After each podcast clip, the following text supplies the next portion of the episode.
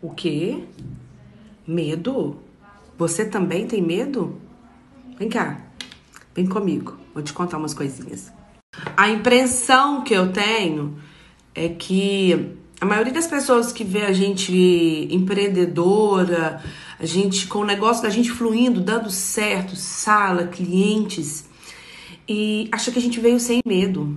O que eu quero falar para vocês é que assim, o medo tá aqui, ó, colado em mim, colado em mim, 24 horas por dia, mês a mês. Por mais que a gente faça uma reserva, a gente não sabe o mês que vem. A gente não sabe como que vai ser.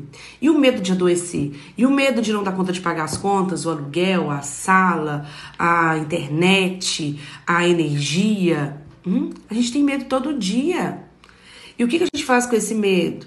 Transforma ele em ação para que a gente não precise passar nenhum tipo de aperto. Entende? Isto que é legal. Dobrar esse medo. Abandone. Pode abandonar. Abandone esse pensamento de que vai ser fácil, de que o outro deu certo e que para as outras pessoas é, é mais fácil. Não, não, pode parar. É difícil.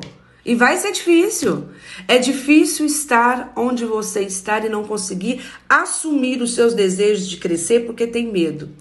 Não é verdade? E quando você assumir e fazer dar certo, vai ter medo todo dia.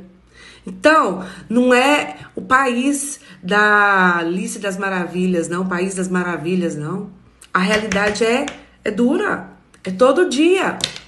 Mas eu te garanto que fazer o que gosta e realizar o seu sonho e enfrentando dificuldades todos os dias é muito, muito, ó, muito mais gostoso do que permanecer na dúvida se poderia ter dado certo ou não e por que não deu certo por você, porque você não conseguiu. Eu te garanto que viver a sua realização, mesmo na dificuldade, é muito melhor.